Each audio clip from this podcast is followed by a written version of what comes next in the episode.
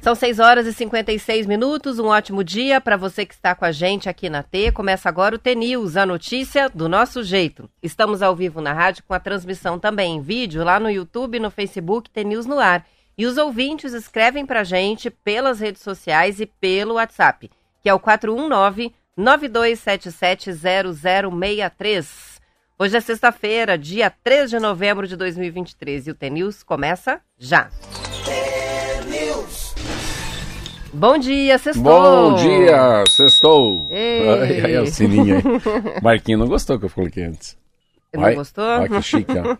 Ó que chique. Bom dia a você, ó. O Marquinho tá recebendo café com leite. A Roberta tá com um copo d'água aqui que tem mais batão. do- Hoje eu não vou tomar café, a Zé até fez. Ah, mas não? eu não vou tomar, fazer exame de sangue. É, le- leva o meu, leva o meu. É, o Marquinho vai tomar meu café, então não avisei. Não, a, le- Zé, a é muito É gentil, eu falei, trouxe. le- eu leva o meu pedir. sangue, viu? leva o meu. Ninguém, ninguém precisa saber que é o meu. Não tem problema. É bom que daí o colesterol vai estar mais baixinho do que o meu. Não, não dá nada, não dá nada. Eu, Isso aí. ficou bonita. Um Eu tava vendo assim, pode, hoje eu mas- tomo café. Bom dia a você, nosso ouvinte de todos os dias. Hoje sextou, é sexta-feira. E eu tava ali tomando um coadinho. Daí eu vi a Z, tem uma máquina que a Roberta vai lá e tira café, que é o expresso, né? Aí a, a máquina, chique, hein? Eu vi ela colocando o café em grãos ainda. Em cima da máquina ali dela faz a própria tritura sozinho, né? Mói sozinho, assim que fala. Daí ela falou assim, eu falei, é de pobre e de rico, né? Essas brincadeiras que a gente faz. Ah, aqui é de rico. Falei, não, mas o meu é melhor. O meu é, o meu é Três Corações. E o teu é de coffee, você viu, não? Ah, é? Sabe disso, não? Não sabia. O teu café é o café que tem nessa franquia Por isso que é tão bom. É bom, bom Olha só, demais. chegou uma foto que eu vou ter que te mostrar, Marcelo. Pra ver se você se reconhece e você me explica o que é that? isso. Onde Ah, vocês isso estão? aí eu, isso aí eu montando, eu, o Dinho e o César. César Colasso, é um cavalo meu chamado Cristal Grafite. Nossa, isso aqui é uma foto isso aí antiga. é mil... tinha- Marcelo bem cabeludo, bem barbudo. É, isso aí é. isso aí é. 17, 16. É. Pensa, eu nasci em 66, 76, 86, 84. Quem mandou isso? Pois é, quem mandou, ma- não mandou nem o nome, só falou, ó, lembrança do Marcelo e mandou aqui, é, é, ó, o, o final de telefone é 1233, mas eu já mandei mensagem para saber quem que tem essa foto e para falar um pouquinho mais sobre essa foto, É. pra gente poder compartilhar nos stories. Esse é um, era um tratador chamado Dinho. Outro é o César Colasso. Esse é um amigo meu que faleceu em fevereiro de 2003. Esse era um amigão meu. Nossa, ele era tão, fez uma operação no coração, deu, deu ruim. E, e eu tinha uma paixão por cavalo. Eu, ele sempre falava assim, eu gostava tanto de cavalo que eu ia lá no coxo e tomava água. Falava que era bom tomar água do coxo. Eu falei, eu sou um doido. E é uma foto de... E assim, é um é animal... década de 80, isso aqui. É, eu tenho menos de 20 anos, né? Tenho mais de 15. É entre 15 e 20 anos de idade. Que legal. Legal ver Muito essas fotos legal. assim, né? Ver que- Tomara que responda. O ouvinte tá, tá online, daqui a pouco nos responde É. aqui pra gente ver Ah, quem o legal, que é que tem ah, essa o legal é que eu tinha cabelo, né? Isso que é o legal. Essa é a tristeza que a gente vê como é que a gente fica. E daí? 6 horas e 59 minutos, tudo de boa? Tudo de boa. Hoje é dia de. Hoje é dia de conto. Estamos Bela. à espera da história. Vamos que Faz vamos. tempo. Faz, faz tempo? Sexta-feira passada foi a Almatê, né? É. Sexta-feira passada você mandou a Almatê na Ah, viagem. é? não, não tivemos conto. Vamos que vamos. Um, dois e.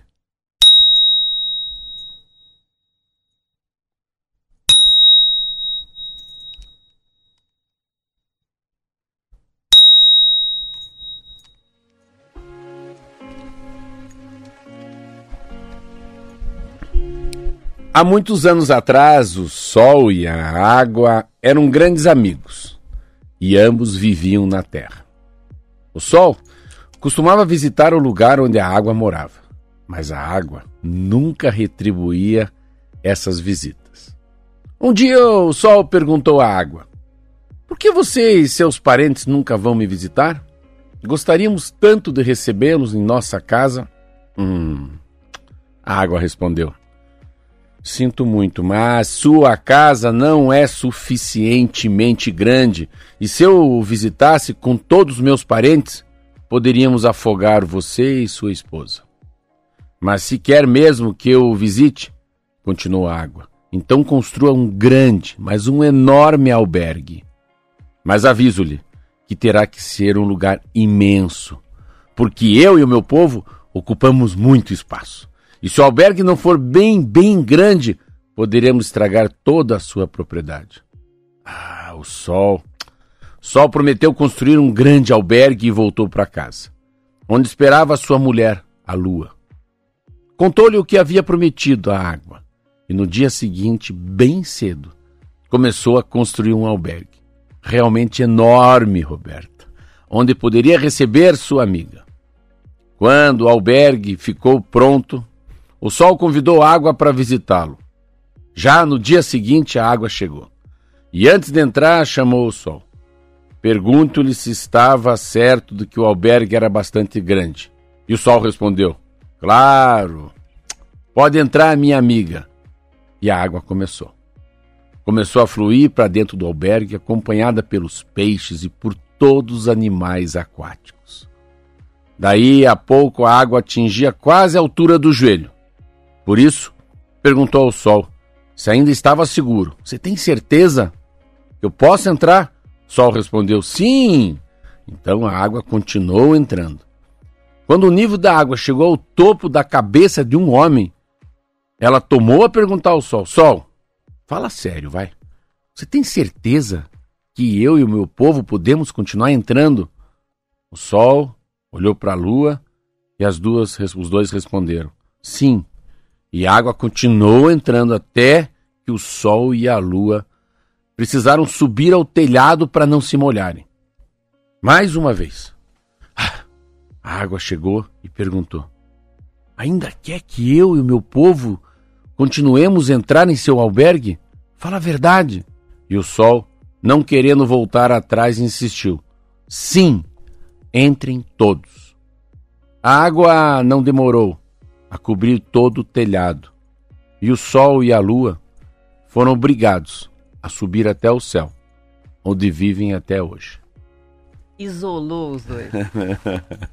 Muito lindo, né? Que legal. Que legal, Muito é. legal. Então e é, essa é boa para adulto e para contar para criança também. é porque o nome do o nome do conto é Porque o Sol e a Lua moram no céu. Muito lindo, né? É muito linda essa Muito história. É, eu acho que eu- você consegue imaginando ele criando, né, um grande albergue e vai chegando a água e vai chegando, né, o golfinho, e vai chegando a raia, e vai chegando os peixes, o negócio vai subindo e ali nesse momento no conto a água e a, a água e o sol são pessoas, né? Aí ele vai subindo, vai até o joelho, vai subindo, subindo, ele sobe no telhado. Posso entrar? Pode entrar e vão subindo. Chegam no telhado. E daí então, vamos pro céu que é melhor. A água e a lua deixam de ser seres humanos, né? A, o sol e a lua. O sol e a lua. E sobem pro céu. Bem legal, muito bom. Esse é do livrinho especial, Esse é o né? livro especial, vou tirar uma foto pra você aqui. Boa, porque tem muita gente que pede o texto para depois contar para os alunos na escola. Vamos começar com o futebol nas notícias. O Fluminense e o Boca Juniors disputam amanhã a final da Libertadores. A partida é às 17 horas no Maracanã, vai ter transmissão na TV aberta, na Globo. De acordo com Que o portal... horas? Desculpa. 17 horas. Cinco da tarde. 5 da tarde. De acordo com o portal Globo Esporte, a rodoviária de Foz do Iguaçu, Marcelo, adicionou 30 ônibus extras ontem para atender a demanda dos torcedores do time argentino. A expectativa era embarcar mais de mil torcedores de Foz rumo ao Rio de Janeiro, uma viagem de ônibus com duração de 26 horas. Em Ubiratã, também no Paraná, três ônibus com torcedores do Boca foram parados pela Polícia Rodoviária Federal na BR-369. Os veículos acabaram retidos por excesso de lotação. Ah, 18 passageiros desembarcaram e foram transferidos para outros veículos. Cerca de 50 mil torcedores do Boca devem acompanhar a final na cidade do Rio de Janeiro. A última final do time argentino foi em 2018, com derrota para o principal rival, o River Plate. O Boca já venceu seis Libertadores. O último título é de 2007. A carga de ingressos para a torcida argentina é de 20 mil, a mesma do Fluminense. O time carioca busca um título inédito. A capacidade máxima do Maracanã é de 78.800 espectadores. É, o Boca e o River Plate, né? Eu- não lembro, faz muito tempo que eu não, nem, nem olhei pesquisa, estatística. Mas sempre foram times assim muito. é, o Boca Júnior e o River Plate, na minha cabeça, são times muito aguerridos, né? Os argentinos, eles deram, acho que, esse exemplo, né? Acho que foi um grande exemplo foi a Copa do Mundo. A diferença do Brasil jogando e da Argentina. E, independentemente da gente entender ou não de futebol, não saber nada, né? Às vezes eu acho que eu sei alguma coisa, meu filho sempre fala, você não sabe nada que você fala, pai, você é doido. Você fala cada besteira naquela rádio. Mas a gente olha na televisão que parece que a, quando foi a Argentina jogar aí nessa Copa do Mundo e o Brasil, a gente sempre tem quando o jogo é contra a Argentina que parece que eles têm mais garra. Eles têm mais. Como é que eu vou dizer? Eles colocam o coração mais próximo da ponta da chuteira. É a sensação que a gente tem aqui, né? Sentado no sofá, vendo pela televisão. E, e é interessante que o Fluminense nunca chegou. Eu acho legal assim o Fluminense chegar. A gente fica com essa coisa do Corinthians, do Grêmio. O Grêmio tem essa. O Grêmio Inter também tem uma esse jogo mais assim, mais pegado, sabe? Mais assim, mais chutado, mais empurrado. Se é um jogo diferente com o Campeonato Brasileiro, aquela falta não é fa aquela falta é falta. Já se é na, na Libertadores ou é Boca Juniors contra River Plate, contra Grêmio, parece que já não é falta. Parece que até o, o juiz ele, ele levanta a, o sarrafo, né? Não é qualquer empurrão que é falta. Aí no Campeonato Paranaense, no brasileiro é diferente. Mas eu tô torcendo muito pro Fluminense. O que eu não gostei, assim, meu Deus, que bom que eu não tô no Rio de Janeiro. Meu Deus. O que eu vi de coisa ruim aí na. Teve briga beça ah, ontem, né? Então, então. Aí é, aí é outro lado, né? O lado triste O lado da triste que né? assim, são, tá no Rio de Janeiro, confu muita confusão, muita briga. E você, pá, essa matéria que você acabou de ler aí. Você acabou de ler uma matéria que já tem polícia, superlotação, pararam os ônibus. Então, tomara que não. Eles fizeram uma fanzone da, da Comembol, que nem teve na Copa, né? Ah. Então, porque quem daí não consegue assistir no estádio, assiste lá nas, ah, na praia sim, de Copacabana. Sim, sim. E ali já tem uma. Desde ontem já tem uma movimentação. Uma muvuqueira. Né? E daí deu briga ontem. A polícia precisou, inclusive, intervir com balas de borracha, gás de pimenta, porque teve confusão entre os torcedores lá nessa área, na praia Vamos mandar o um Marquinho com essa barba dele, hein? Hã? Vamos achar que ele é do Ramaz lá. Já organiza, hein? É, você chega lá e fala, ó, os argentinos pra cá, os carioca pra lá e eu tô no meio. Você é o Ramaz. Você vai ser o juiz. o juiz não, esse daí. O juiz de briga. É, mas tomara que dê. Eu acho que vai um jogo belíssimo. Eu vou assistir 17 horas. É Maracanã, né? É no Maracanã. É. Vai ser bonito. É, é final, né? Não. É a finalíssima. É esse, acabou? É esse, esse acabou. Quem ganhar, ganhou? Quem ganhar, leva. Fui, fui, o que, que eu fiz aposta de 10 contra 100 com você, você lembra? Mas aí era quem vai ganhar o Brasileirão. Ah, o brasileiro. Se você tá apostando no Palmeiras, eu acho que no fim vai ser o Botafogo é. mesmo. Mas olha só quem que tá chegando, o Bragantino.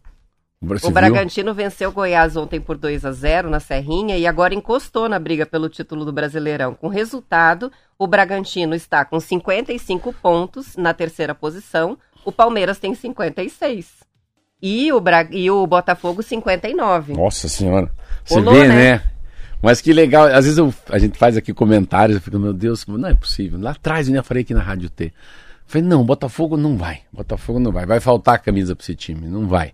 É fogo de palha. Olha aí, ó. Já pensou que legal se No finalzinho leva? chega. É, é, e é engraçado que o Bragantino, o Bragantino é muito mais uma empresa do que um time. Do que porque um time. É, é, porque aonde a Red Bull põe a mão também, né? A Red Bull lá com o Max Verstappen, né, na Fórmula 1, Aí o time de futebol, ele tem acho que mais quatro ou cinco times no mundo que a Red Bull patrocina. É, é interessante, assim, é uma, uma competência muito grande, né? De fazer com que a marca Red Bull seja também vitoriosa. Mas eu, eu ainda acho que no futebol, a tradição. É, ó, igual o Kiki tava falando ontem. Ah, não. A tradição, o peso da camisa. Você fica imaginando na cabeça do jogador ele ter virado de 3 a 0 para 4 a 3 dentro da casa do Botafogo, o quanto isso dá para cada, cada jogador a sensação que ele é um guerreiro. Sabe, eles devem estar usando muito né, a fala dos jogadores, a fala do técnico, a, a, a, os vídeos da torcida. Então, isso vai virando, girando uma. É, a emoção, ontem o Kiki dizia isso. Não, que Bragantino, a emoção está associada à torcida e tradição Sim, do time. é o tamanho. Tem que ganhar time com tradição. Ontem na padaria tinha criancinha lá que mal andava, vestido de palmeirense. É. E pai e mãe de verde de manhã, e já dando risada e feliz. Falei, então, aparentemente, todo, toda essa, essa massa de gente, toda essa. O número de torcedores no Brasil, de alguma maneira meio mágica, alquimista isso vai atingir os jogadores. Assim que eu penso, eu, eu adoro fazer aposta. Eu acho que o Bragantino não chega, E eu acho que o Palmeiras é campeão. Quem que vai ser, Marquinhos? Quer apostar? Aposta nada, te dou dezão. Quem que vai ser campeão? Bragantino, Palmeiras ou Botafogo? Ou Botafogo. Botafogo, Botafogo também, você acha que é Eu também acho que vai ser o Botafogo. E o Palmeiras, vamos ver então. Bom, ontem o Vasco venceu o Cuiabá por 2 a 0 resultado que dá um novo fôlego né, para o Vasco na luta para sair da zona de rebaixamento. Com a vitória, o Vasco chega a 34 pontos e assume o lugar que era do Goiás, na 17ª colocação, a três pontos do Santos, que é o primeiro fora da ZR.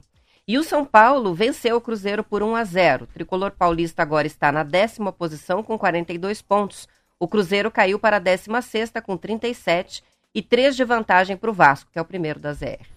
É, acho que ficou, quem ficou somos nós, né? Se o Curitiba ficou, pelo jeito não vai mais. Quem ficou é a América, também ficou para mim. Para mim, quem vai ficar, se desse outra aposta, fica Goiás, fica Vasco, fica Curitiba e fica América. Infelizmente, o Coxa vai ter que ser ligeiro para subir de novo ano que vem, não é, é isso? É, começar a pensar já no próximo jogo, já tinha cair, que né? ficar imaginando como é que é a Série B? Agora só por um milagre mesmo. Curitiba e Sampaio Correia. Ai, meu Deus. Lá que... vamos nós, né? Oh, a gente já fez isso outras é. vezes, né? Sampaio Correia, que preguiça. Só não pode ficar. Tem que não. cair e subir de novo, não é isso? Isso aí. São 7 a 12, intervalo.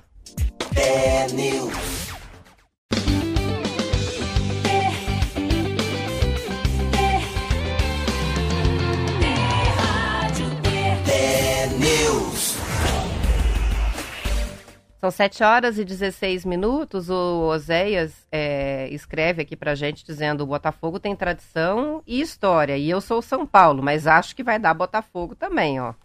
Então tá com a gente, vamos ver.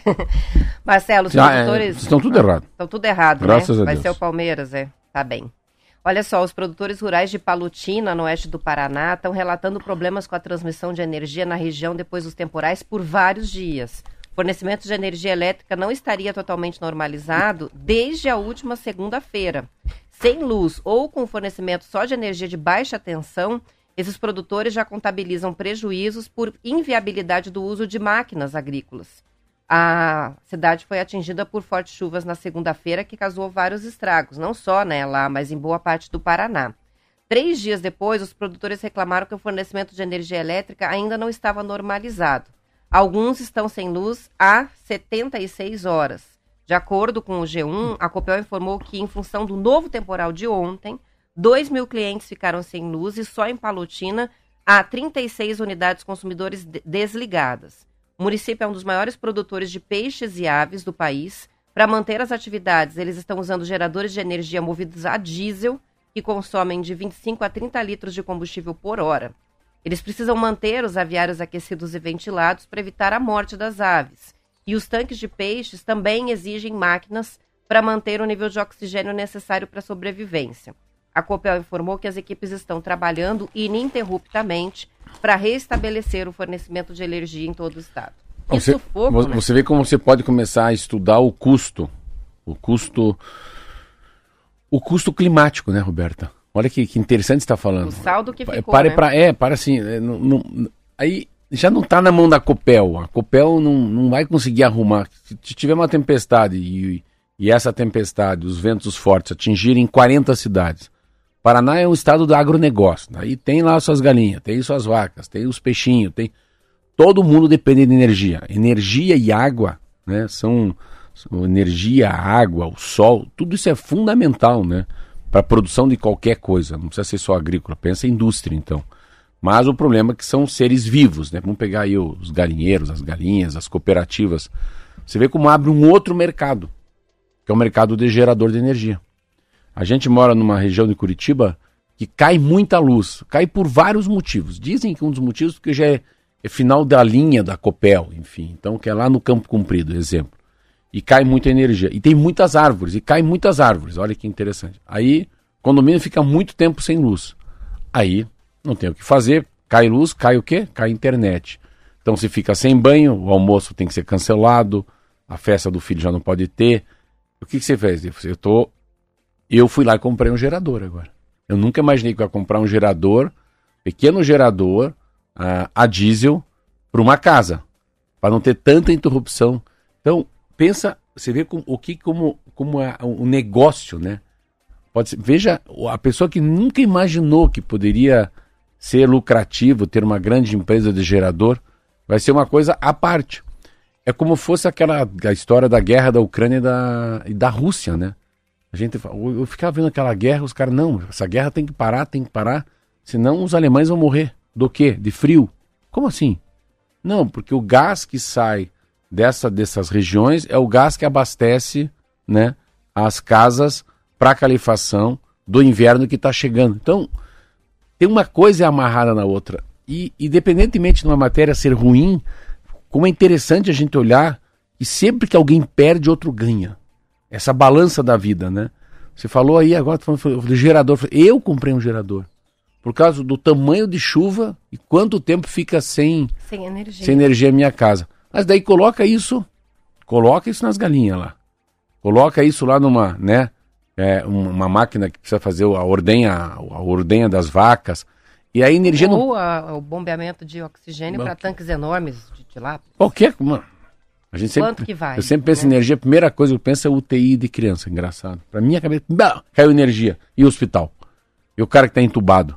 E o cara que está na UTI? Primeira coisa em minha cabeça é, é a saúde. Mas é, é interessante a gente começar, como a gente vai começar a ler, eu acho. Vai ter que começar a, a, a abrir a cabeça para entender. Eu ainda também tenho dificuldade de entender o que que eu preciso fazer na minha vida, né? Na minha casa, na minha vida pessoal, que de alguma maneira eu estou ajudando a não piorar o planeta. Mas tem que ter uma visão tão clara que o meu mundo é passageiro, né? Que a gente nasce, vive e morre mas que a gente deixa neto, que a gente deixa filho. E o que que esses têm que fazer também para deixar, para ter menos chuva ano que vem, né? Fazer alguma coisa para ter menos raio ano que vem, para que caia menos energia em Palotina. O que que se faz? Então é a gente só na hora que a gente perde uma coisa que sempre teve, que a gente percebe, você vê? Os caras ficarem sem luz, 72 horas sem luz. Eu fiquei 10 dias. Mais de 72, eu fiquei né? 10 dias sem mala. Não, eu nunca imaginei o que é ficar sem mala.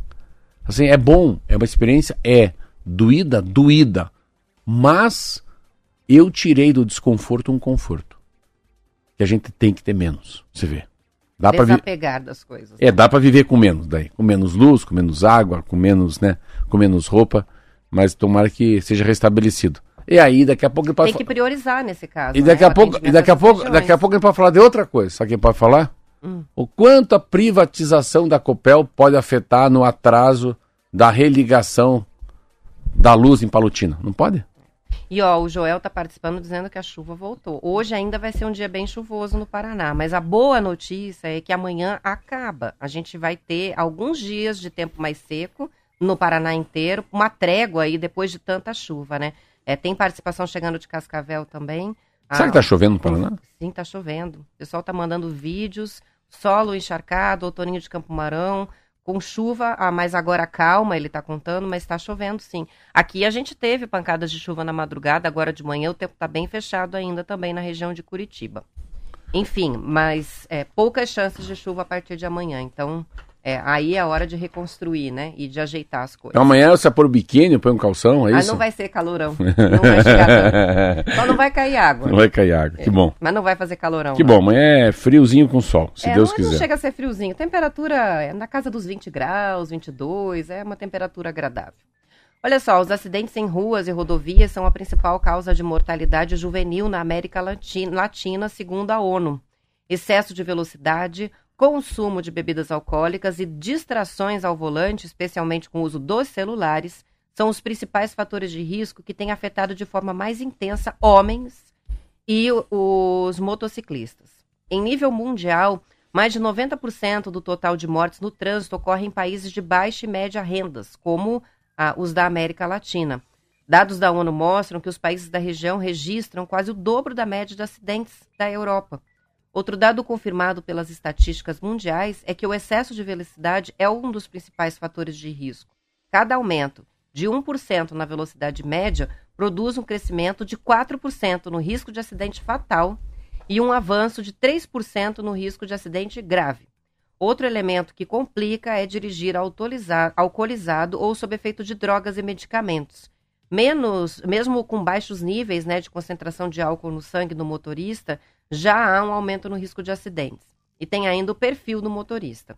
Pesquisa da Escola de Engenharia de São Carlos mostrou que os homens de 18 a 25 anos apresentam risco 42% mais alto de se expor em manobras de ultrapassagens e pistas simples, considerando o tipo de rodovia mais perigoso, se comparados a homens mais velhos ou as mulheres. Veja só. Então, dirigir perigosamente é o perfil principalmente dos homens jovens. Grande problema é que você não consegue, né? Você não consegue. Primeiro que é um relato, não é do, do, do Paraná, do Brasil, da América do Sul, né? É da, de toda a América Latina. Então, Saiu na revista FAPESP, que você é, gosta bastante. É a América Latina inteira. Ah, o que, que você tem, né? Assim, qual que seria o pensamento mais racional? O que, que eu deveria fazer para tentar reduzir o número de acidentes fatais num país? O que, que a gente ia pensar? Qual que é a solução? A solução seria uma campanha eficaz. Mas é difícil que uma campanha eficaz, Roberta, mude o perfil do condutor. Aí que tá. Não, a, a campanha, rádio, televisão, mídias sociais, ela não consegue mudar o perfil dessa pessoa. Então, não adianta você tratar uma, uma bactéria que atingiu o teu corpo com melhorar o infantil. Com chá. Vai ter que ser com antibiótico. Não é um vírus, é uma bactéria. E a mesa, então, tudo que se faz é, reduz muito pouco. O que, que se tem? Tem um tríade aí, que não existia 20 anos atrás tão forte, né? Se sempre foi assim. Era três coisas. Era, era idade, velocidade e álcool. Agora é idade, velocidade, álcool e. Celular. Mensagem. Então tem um quarto aí. É, uh, quantas pessoas você acha que morrem no Brasil por dia? No trânsito. Vamos ver se tem mais. Uma ideia, vai, Marquinho. Mais Ai, ou eu menos. Não tenho nem ideia. Por dia um país igual o Brasil. Mas mil, não, 120. No local, quantas morrem indo para o hospital? Mais ou menos. Mais 120. Mais 120. É o Pense, dobro, então. Então, isso que eu digo. Todo dia, 240 pessoas morrem no Brasil. Esse número não é assim, não é 80, não é 50, também não é mil. Mas é um número mais próximo da verdade. Claro que pode ser já 180, 250. Mas imaginar que 240 pessoas hoje vão morrer no trânsito do Brasil, vão morrer ou no local, ou no caminho para UTI, ou alguns dias depois na UTI, é terrível, é terrível. Então, é um problema de saúde pública. É, o trânsito pode ser tratado como a Covid, o trânsito pode ser tratado como câncer, como AVC, né, como um ataque cardíaco, como o que for. É uma doença muito, muito difícil. Só que aquilo lá, a gente já sabe, é homem que bebe, que dirige, que fala no celular em alta velocidade, dos 18 aos 24. Aí a gente pode, ao contrário, a gente senta aqui e entrevista uma seguradora, né? Me diga coisa, dona seguradora, para quem que é mais caro o seguro? Pro, pro, pro Leonardo e pro Henrique e pro Kiki, filhos da Roberta, e pro Luca, que tem 21, ou para o Marcelo, que tem 57? Para os filhos da Roberta e pro filho do Marcelo. Por quê? Porque eles não são mais teenagers, mas eles são pré-adultos. Então, dos 18 aos 21 é uma idade perigosa porque eles querem. Daí tem um comportamento todo, né? Daí se pode até falar dos setênios da vida também, né? Você pode entrar nisso. O que, que acontece do 14 aos 21? Né? O comportamento do menino, da menina. E a gente sempre exclui aqui a menina, né? Aí eu acho que sempre a grande diferença do trânsito de uma mulher e de um homem dirigindo é brutal, né? A mulher, a mulher não quer exibir o carro, não quer entrar em racha de carro a mulher tem o cuidado, né, com quem que vai, se vai de carona. É o homem. Eu acho que tem muita competição também, né? Impressionante como tem gente que dirige competindo com o motorista do lado, né? Não quer ser é. ultrapassado, não é, fica nervoso se não é dada vez, ou é uma, é uma comportamento é, Eu acho que assim, né? eu, eu, tenho, quando eu fui diretor do Detran, falava, né, que três meninos da mesma idade no, no automóvel é ruim, quatro viram uma gangue, porque daí um quer se exibir pro outro, né, o lado da macheza, da velocidade, o que eu posso, né, ah, uma certa, o carro é de fato, né, um o prolongamento né, da, das pessoas. Né? Tem muita psicologia envolvida é, aí, tem né? Muito Inclusive, status. muitos livros Sim, sobre isso, nossa, né? né? A, a pessoa compra um carro conforme a sua, sua característica, sua alma, seu jeito de ser. E tem um até que fala sobre a síndrome do caracol. É, você, como você sabe? Tem, é, porque eu já, eu já li esse, esse livro, acho que já sabe, entrevistei a, a Neuza a, Coraça, não é? A Neuza? É, já entrevistei ela ah, algumas vezes para falar sobre a psicologia no trânsito. É, a Neuza e a Márcia, eu li, eu li a Neuza. É muito lindo. Então é muito interessante isso, né? A legal saber que você leu, não não sabia. fosse o próprio corpo, Isso né? é uma coisa de uns 20 anos atrás. é. É. Tanto que a gente fala, "Ô, o cara veio e bateu no meu bumbum. Não, ele bateu na traseira do teu automóvel. seu carro, não É. em você, né? Porque quando passa no buraco a pessoa, ai, mas por quê? Doeu o joelho? É muito É o amortecedor do é carro, a extensão é. do corpo, É. né? A gente se comporta Ou como se a gente fosse o O carro. que eu acho mais legal é o cara quando se abaixa dentro do carro porque vai passar embaixo de uma garagem que é, que é, que é baixa. Não vai bater a cabeça? Eu faço isso. Ah, se venho num um viaduto, uma ponte, Baixa a cabeça dentro depois do eu carro. fico me sentindo meio ridícula. Vamos que vamos. Sexta-feira são 7 horas e 29 minutos. A gente Hora se despede encerrar aqui. de parte do Paraná, né? Depois Parte. do intervalo a gente continua para outra parte do Paraná e os ouvintes continuam na T para acompanhar o noticiário da sua Então, região. vamos Bom desejar um final de semana maravilhoso. Frio, sol, cerveja, como eles falam lá em Londres, barbecue, churrasco para todo mundo. E segunda-feira a gente tá aqui 10 para as 7 na rádio, com certeza mais T do Paraná.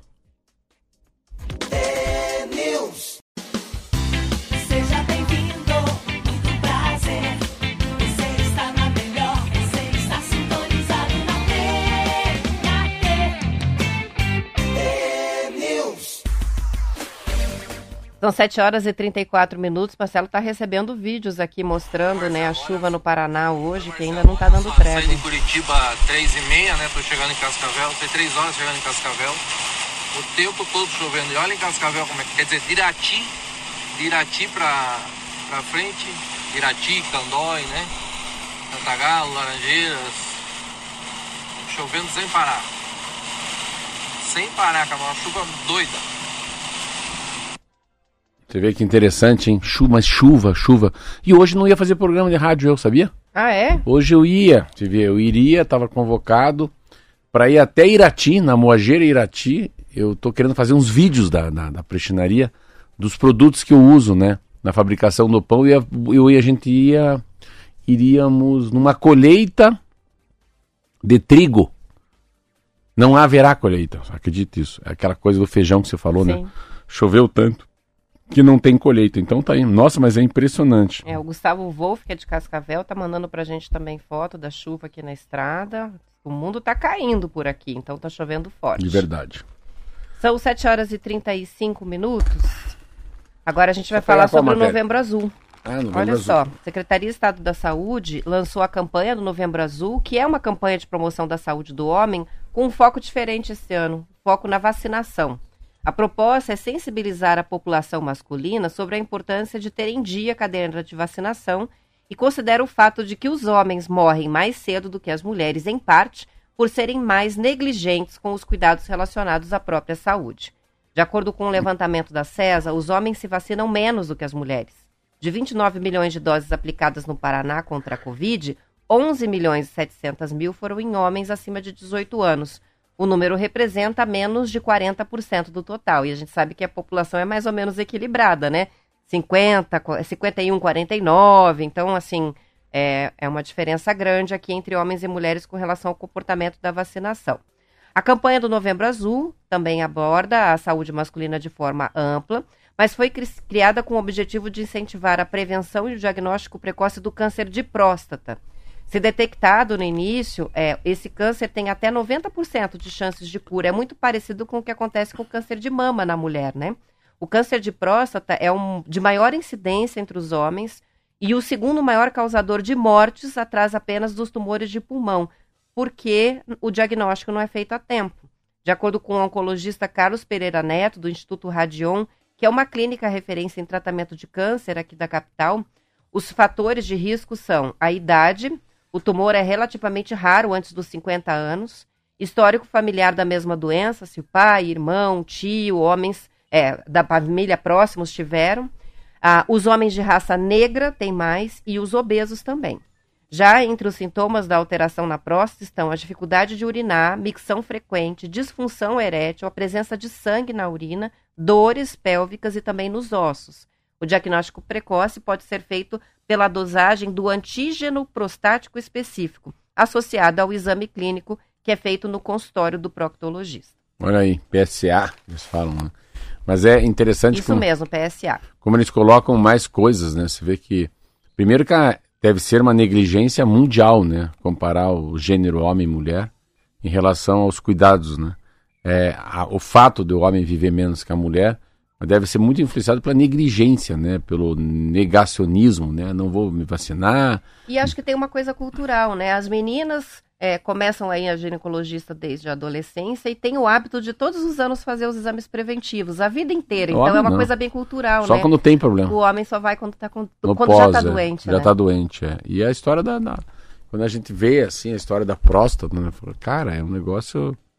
Imagina se fizer uma pesquisa no Brasil, quantos gaúcho velho aí metido a machão, né? Que não fazem o exame do próstata, não levam lá famoso dedada lá, então acaba... Porque tem um tabu envolvido, Então, né? então o tabu é maior, do, tem, é, o tabu é mais forte do que o medo de morrer. Então, eu, meu medo de morrer é maior que o meu tabu, por isso que eu faço.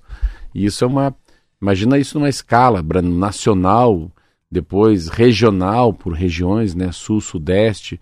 Depois a gente pode pegar uma cultura mais machista em algumas regiões do Brasil. Depois a gente vai isso para o município, né? Como é que faz lá no município com 3 mil habitantes? Será que tem esse, como é que é mito que você falou? Um mito não, uma... Um tabu. O tabu. Esse é tabu. Mas é. A gente volta a falar das campanhas, né, Roberto? Você vê, né? O, o papel de uma campanha, né? O papel de uma mensagem, o papel da, da televisão, da propaganda, da rádio. Se isso de fato faz com que o cara é, saia daquele status quo e vá fazer o exame. É a mesma coisa do cigarro, tava vendo agora na Europa. Meu Deus do céu. Caixa de cigarro não leva nem o nome do- da, da fábrica mais. É só gente sem dente, e câncer, e morte, e aborto, aquelas coisas mais terríveis que você vê. E a pessoa continua comprando o cigarro. Com tudo aquilo, vai lá e compra o cigarro, tenta colocar uma capa, coloca a chave do quarto para não ver ali aquela fotografia. E não adianta muito. Então, por quê? Porque o hábito é maior que o vício e muito maior do que a mídia contra o tabaco. Quando eu ainda era fumante, eu me lembro que as caixas traziam, né, essas fotos das pessoas doentes, né, na parte de trás. Quando começou essa campanha, né? E daí quando eu ia na banquinha eu falava, eu quero dois Caltons, os dois eu quero com disfunção erétil, impotência É, sexual. não, é o que me, não é o que me atinge. Como se fizesse alguma diferença. Mas enfim, É. tem impacto sim. Porque isso faz a pessoa lembrar o tempo inteiro que ela está se envenenando. Você pode até não conseguir parar ou não querer parar de fumar. Mas é um Mas é lembrete, né? Você eu- está se envenenando. Engraçado que eu penso isso. É, você está falando uma coisa que eu não fumo. Mas se eu fumasse, eu ia ter essa interpretação. Falei, cara, eu tô me matando. É, eu tenho, essa, Eu tenho sei. a consciência Eu sei, é disso. uma, é, uma, é uma fala um pouco mais sutil, assim. É, é uma fala no pé da orelha, né? É. Consigo mesmo, E né? que vai ficando. E até uma hora a gente per- per- percebe que absorveu, é, né? legal isso, porque pode ser que seja uma mensagem que não é tão direta, mas ela é, uma, é um alicerce. É o começo da construção de algo que se pode tomar uma decisão, né? É, esses selos que a gente vai ter agora nos alimentos, com muito açúcar, Cara. com muito sódio, eu também acho que tem esse efeito. É. É assim, vai comprar, mas você tá vendo, né? Tem excesso de açúcar. Você vai se envenenar mesmo? Isso. Não vai escolher o outro? Isso, isso. Aos poucos a gente Isso. vai mudando o hábito. É, Funciona. pode ser que é só se, se tiver no- dentro nos produtos que tem mais sódio, mais gordura, se tiver um adesivo, né? Que eu falo, um sticker, uma, uma fita vermelha, uma fita roxa, e que a gente souber que aquela cor é prejudicial à saúde, eu acho que o cara já. Ah, não vou pegar. Não, vamos, vamos numa banana mesmo, vai. Vamos pegar uma maçã, Isso né? aí. Vamos pegar um semi-desnatado, alguma coisa assim. A gente falou da saúde dos homens e agora vai falar da saúde mental das mulheres. Uma pesquisa bem interessante feita pela ONG Think Olga, que mostrou que 45% das mulheres brasileiras têm diagnóstico de algum transtorno mental. As causas estão relacionadas principalmente à sobrecarga, do trabalho dentro e fora de casa, ansiedade e estresse. Segundo o relatório intitulado Esgotadas, 86% das brasileiras consideram ter excesso de responsabilidades e 48% sofrem com situação financeira apertada. Entre as entrevistadas, 28% se declaram como única ou principal provedora do lar. Além disso, 57% das mulheres com idades entre 36 e 55 anos são responsáveis também pelo cuidado direto de alguém além delas mesmas, né? Ou dos filhos, ou dos netos, ou dos pais. A pesquisa entrevistou 1.078 mulheres com idades entre 18 e 65 anos de todo o país e aponta que metade das brasileiras se sente ansiosa e estressada e com um percentual um pouquinho menor, mas também importante, acima de 30%, irritada, exausta, com baixa autoestima e triste. 25%. Além disso, 45% já procuraram eh, médico e tiveram diagnóstico de ansiedade, depressão e outros transtornos mentais. 68%, Marcelo, fazem acompanhamento médico por causa disso. Entre mulheres negras, que são a maioria das chefes de família e mães solo, a situação é ainda mais grave. 54% delas passam por dificuldades financeiras além de tudo. A reportagem é da Folha de São Paulo. Ah, eu, eu não li essa, eu não li essa, mas ela, ela é muito parecida com essa. Que ela fala assim: mulher da geração sanduíche cuidam de pais, filhos e tem múltiplas tarefas. Eu vi essa matéria muito boa. Meu E muito verdadeira. Eu vou ler né? só o começo, daí eu vou abordar o que você falou. Que chama-se, né, Mulher Geração Sanduíche. É muito lindo isso aqui. Não, lindo, modo de dizer. Lindo é que a matéria é boa, né? É, Rosicléia Mota Tavares, 52 anos, ó, vê diante de três desafios todos os dias: a tarefa doméstica, os cuidados com a filha adolescente e com a sogra que tem 102 anos e está acamada. Ela, Roberta, está entre duas gerações, uma mais nova e outra mais velha, que depende simultaneamente dela. Olha, aí virou sanduíche. A, a filha e a mãe. Além do os pais. trabalho doméstico, ela é professora de educação infantil com alunos de 1 a 2 anos, que também necessitam de cuidados. Durante o dia, a sogra fica com a cuidadora, é a sogra, que vai embora quando ela chega do trabalho. Tavares, o nome dela é Rosicléia, faz parte de um grupo chamado Geração Sanduíche, composto em sua maioria por mulheres de 40 a 60 anos de idade. Elas estão esmagadas por duas bandas que necessitam de cuidados físicos e financeiros. Então, assim, o problema financeiro é uma coisa enorme. A ansiedade, aí tem, ah, tem ansiedade, tem angústia, mas é cuidar da sogra, cuidar do marido, cuidar da casa, a perrenga financeira, Trabalhar. trabalhar. Então, assim, é tanta E é coisa. interessante que é a sogra, né? Isso chama ainda mais atenção, porque as mulheres não cuidam só dos pais delas, eles, elas cuidam dos pais do marido também. Então, se você essa matéria você começa a ver, você vê, você vê que dão uma, eu não vou dizer essa palavra não é a melhor, mas assim, é, se fosse lá na igreja católica ou lá no meu retiro, o padre poderia falar, estão dando muita cruz para essa mulher carregar. Vamos dizer, ela foi feita para carregar três cruz, uma de 12, uma de 8, uma de 6 quilos. Mas agora vem uma de 16, é 12 o máximo que ela aguenta. Então, a sensação que a gente for fazer uma metáfora, uma analogia, a, a sociedade, o mundo estão colocando uma carga na, na mochila dessas mulheres de 40 a 60 anos maior do que ela foi criada. Ela não foi feita para isso, ela não precisa disso, ela não deveria cuidar disso. Parece que tem uma tarefa a mais e você não é remunerado por essa tarefa, é mais ou menos isso. Então, é, mas como ninguém faz, Alguém Aí- tem, que, tem que absorver essa demanda. mas é aí, por né? instinto. Porque tem trompa e ovário. Porque são criadas também Não, como cuidadoras. porque é mulher. né? É Não. instinto e a cultura. É, muito mas daí eu forte. acho, não, daí é o gênero. Porque não é homem. E o homem tá As nem mulheres aí. desde pequenininhas são criadas para cuidar dos Então, outros. não tá nem aí. Então eu vou cuidar dos outros. Então eu acho que assim. E daí deve entrar, aí ela tem que chamar, chamar o Kleber aqui. Ele tá falando, você acredita? Não, porque aí entra o Tá quê? falando O aqui. que, que eu vou falar aqui? O que o Kleber ia falar aqui, né? O sono maestro do humor. Ele ia falar o seguinte: que a pessoa primeiro tem que se cuidar para cuidar dos outros. Isso aí. Primeiro a pessoa tem que se amar para amar os outros. A pessoa tem que estar com Para força. poder se doar, você tem que ter o que dar. Não, não, mas é, tem que carregar, te tem que carregar a mulher de 102 anos de idade. Mas consegue fazer um pouco de academia? Olha o que, que o Dr. Kleber escreveu pra gente. Tomara Perfeita leitura em relação à saúde mental da mulher e diz outro fator relevante são as questões hormonais. A mulher sofre com TPM, menopausa, alterações de tireoide.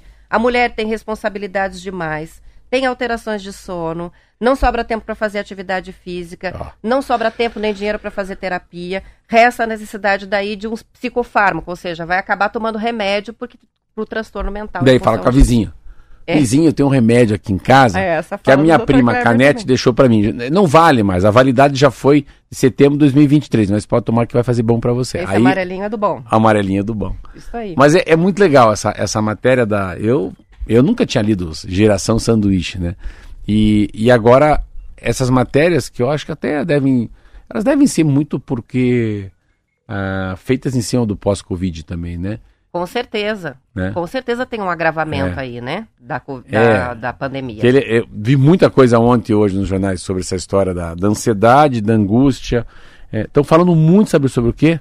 Muito, muita matéria sobre mal de Alzheimer também. Muita coisa. né? Toda semana tem matéria nova sobre isso nos Não jornais, tem? né? Eu Viu? também vejo. Também vejo bastante. Aí. Mas é isso aí, acho a matéria bem, bem, bem legal. É fortíssima, assim, essa matéria. Mas que eu gostei de ler, assim, via... A gente pode abrir várias, vários programas sobre esse assunto, né? A gente gosta muito aqui de falar sobre, eu e a Roberto, sobre saúde e sobre comida, né? A influência disso na vida das pessoas. Mas é uma matéria bem legal. Muito bem, vamos fazer o intervalo rapidinho, que já são 7h48 e a gente já volta. News.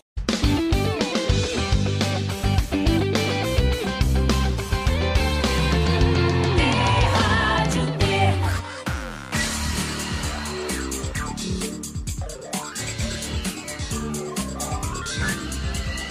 T News. São 7 horas e 50 minutos. Foi concluída a reforma da Alameda Prudente de Moraes em Curitiba e, segundo a Prefeitura, o projeto requalificou a via para dar prioridade ao pedestre, também para valorizar o comércio e incentivar a mobilidade limpa na cidade. Novas calçadas, paisagismo, pavimentação sustentável, iluminação especial para pedestres, obras de drenagem e novo mobiliário urbano foram implantados a partir das premissas dos programas de renovação da região central da cidade. A Prudente de Moraes reúne edificações com diferentes tipos de arquiteturas, desde casarões antigos até os mais modernos, e tem um mix grande de atividades: restaurantes, bares, cafés, lojas, escritórios, consultórios e residências. A requalificação alcançou três quadras, entre a Carlos de Carvalho e a Professor Fernando Moreira. O espaço foi ampliado para acomodar mesas de estabelecimentos comerciais na calçada e foram instalados postes de iluminação específicos para pedestres, além de luminárias viárias e novos mobiliários urbanos que formam áreas de convivência. Banquinho, mesa central, não sei se chegou a passar lá e Sim. ver.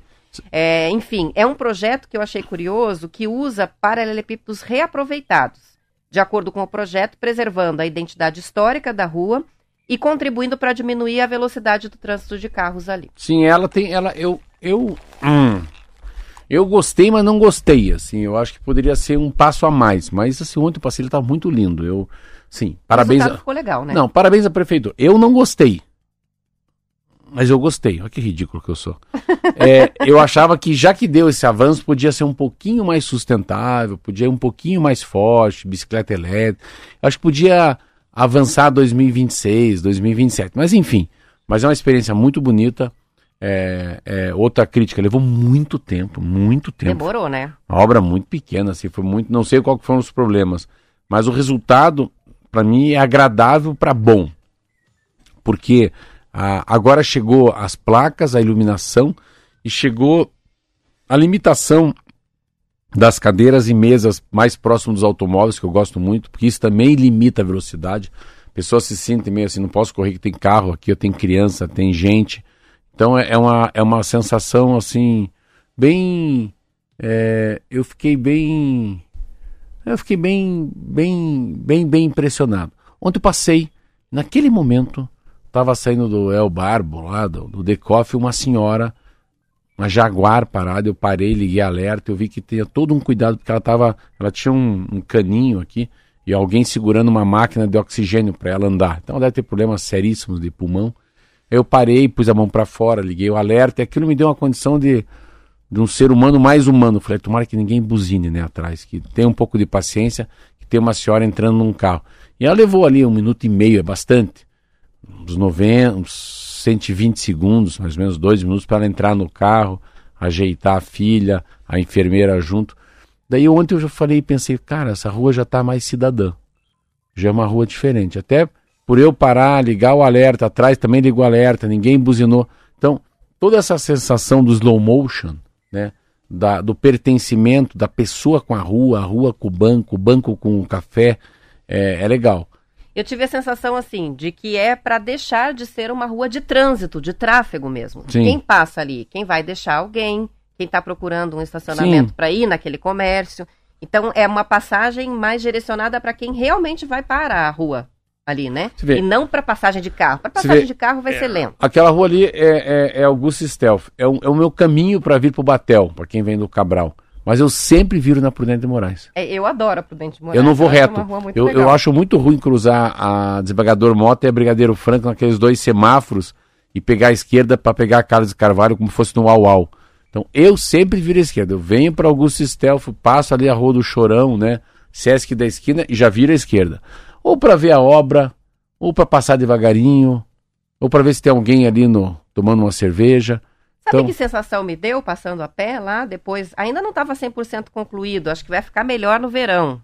É, e assim, deu para ver que eles plantaram muitas mudas de árvores, então a cobertura de árvores vai, vai ser ampliada e vai ficar bem mais bonito Sim. no futuro, né? Ah, hoje não tem so- hoje não tem sombra, é verdade. É, ah, tem algumas, né? É. Eles plantaram na quadra inteira, então vai ter muita árvore. Eu fiquei com uma sensação de Oscar Freire, Ó, que legal. que é assim, tem uma loja de cerâmica, uma cafeteria, uma lanchonete mais, mais refinada, um, É onde um eu vou. barzinho, Eu- pra meu, o, meu, o meu hotel fica lá. É, eu, eu me dei uma sensação É. disso. É um comércio É. mais A qualificado, Oscar Freire assim, tem, eu né? isso, quando eu vou, vai funcionar para quando turismo eu falo, a gente fala, vamos para São Paulo, vamos. Eu não falo hotel, eu falo a rua. Vamos É. para Oscar Freire, e daí tem um café pra gente tomar. Lá não é assim? É. Mais sossegado, É. muita árvore, é, comércios É. bonitos. No fundo, é uma sensação que o, o teu relógio é aquilo do Kairos, né? O tempo muda. É isso mesmo. O tempo, é, o segundo anda mais lento, né? É, é lugar para passear. É, pare- Não é para correr. É uma é sensação que a gente tem que o relógio para. Isso mesmo. que é bem gostoso também. Falando em relógio, tem gente que está lutando Maria. contra o tempo aí, porque o Enem vai ser domingo. Os candidatos que moram em cidades atingidas pelas chuvas do Paraná vão poder pedir a reaplicação da prova, viu? A primeira fase é no domingo, o período para fazer a solicitação vai de 13 a 17 de novembro, mas os pedidos vão ser analisados individualmente. Vai ter que comprovar que o estudante foi prejudicado pelas condições causadas pelas fortes chuvas e aí poderá fazer a prova entre 12 e 13 de dezembro. Ao todo, 50 mil estudantes do terceiro ano do ensino médio do estado se inscreveram para fazer o Enem neste ano. Lembrando que também tem o povo que vem do segundo ano e faz como trainee, que é um.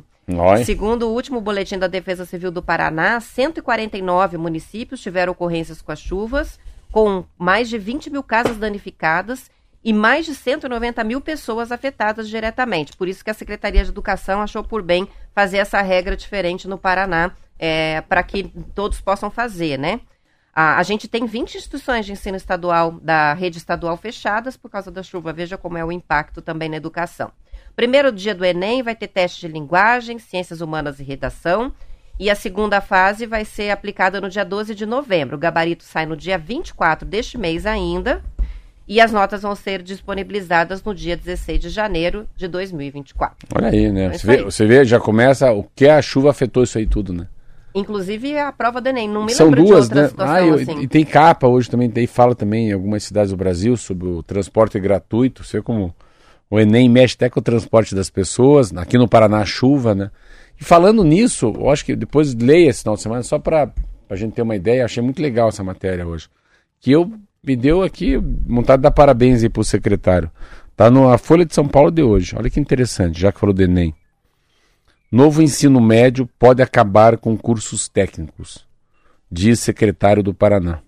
Olha que legal, o cara é jornalzão aqui, ó. Podemos retomar esse assunto Secretário do, do Educação do Paraná, Rony Miranda, tenta convencer deputados a alterar o projeto de lei novo do ensino médio encaminhado pelo governo.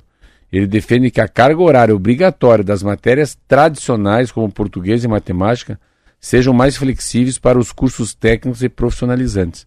O projeto de lei prevê que a ampliação de carga horária das matérias tradicionais e reduz o espaço do currículo em que cada aluno escolhe uma área de seu interesse para se, se aprofundar. Essa parte específica do currículo é atualmente chamada itinerários formativos e no projeto de lei foi renomeada para percursos de aprofundamento. Olha que legal assim, ó. achei legal Tá para na Folha de São Paulo. né, é, a eu achei matéria. legal, achei legal o Paraná se posicionar assim, porque eu não li, não li a contento, não li profundamente, mas já mexeu com um assunto que eu acho que falta muito no Brasil, que são cursos técnicos. E a matéria dá a entender que esse novo currículo faz com que o curso técnico tenha uma defasagem, entendeu? Não?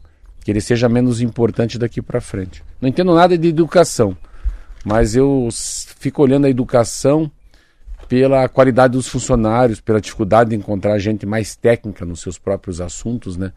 Mas que daí eu acho que lá atrás a grade está mal feita. Não é o cidadão que está mal formado, é que lá atrás o governo estadual, o governo público, né, os grandes educadores falaram, não, vamos, vamos, vamos fazer com que a pessoa já saia daqui quase empregado, né? É. Enfim, vamos retomar semana que É vem. Pra quem vai fazer o Enem, ó, Enem? domingo o portão fecha uma da tarde. Então tem que chegar até meio-dia no local de prova por orientação do INEP. Eu posso ir lá com 57? Fazer? Pode fazer, mas É? tinha que ter feito a inscrição. É, não dá pra ir lá? Não, agora não mais. Só com a identidade. Talvez no ano que vem. É tipo vacinação. Isso aí. Vamos encerrando a semana no TNews. Bom fim de semana aos ouvintes. Segunda-feira a gente está de volta. tchau, tchau. Até segunda.